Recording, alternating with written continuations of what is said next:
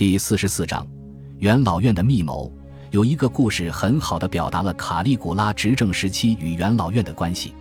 据说一天晚上，卡利古拉邀请了一些议员去他的宫殿里吃饭。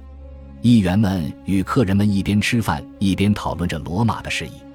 吃饭吃到一半，平白无故，卡利古拉开始自顾自的大笑起来。未待旁人开口，卡利古拉便自顾自的笑道：“哈哈哈！我才意识到。”我只需要动动手指，就能砍掉你们所有人的脑袋。在卡利古拉的眼中，他的权威、身份、地位都是绝对的存在。他掌握着这些自诩聪明的元老院议员们的生杀大权，举手投足间便可肆意处死他人。而在元老院眼中，卡利古拉则是一个残暴的怪物。在这两种极端的观念下，两者之间的关系恶化到了极点。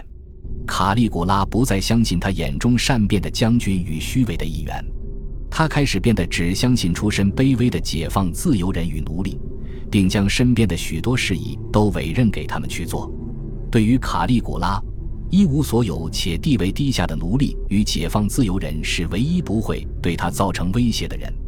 公元三十九年，元老院开始密谋暗杀卡利古拉，不同于提比略时期。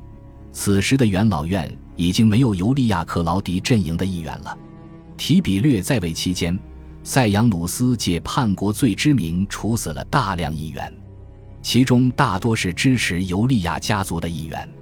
卡利古拉继位后的一系列针对元老院的行径，更是让支持皇权的少数议员们纷纷倒戈，加入反对皇权的阵营。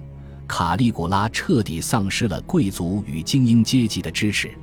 元老院与贵族们数次密谋，但都被卡利古拉事先得知。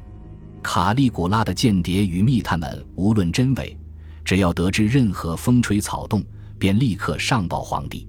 秉承着宁错杀不放过的原则，卡利古拉将嫌疑人们统统处死。公元三十九年成为了元老院与卡利古拉矛盾激化的巅峰。卡利古拉从这一年起，再也不与元老院为伍。并开始试探皇帝的权力上限，时时刻刻寻找彰显皇帝权力的机会。感谢您的收听，喜欢别忘了订阅加关注，主页有更多精彩内容。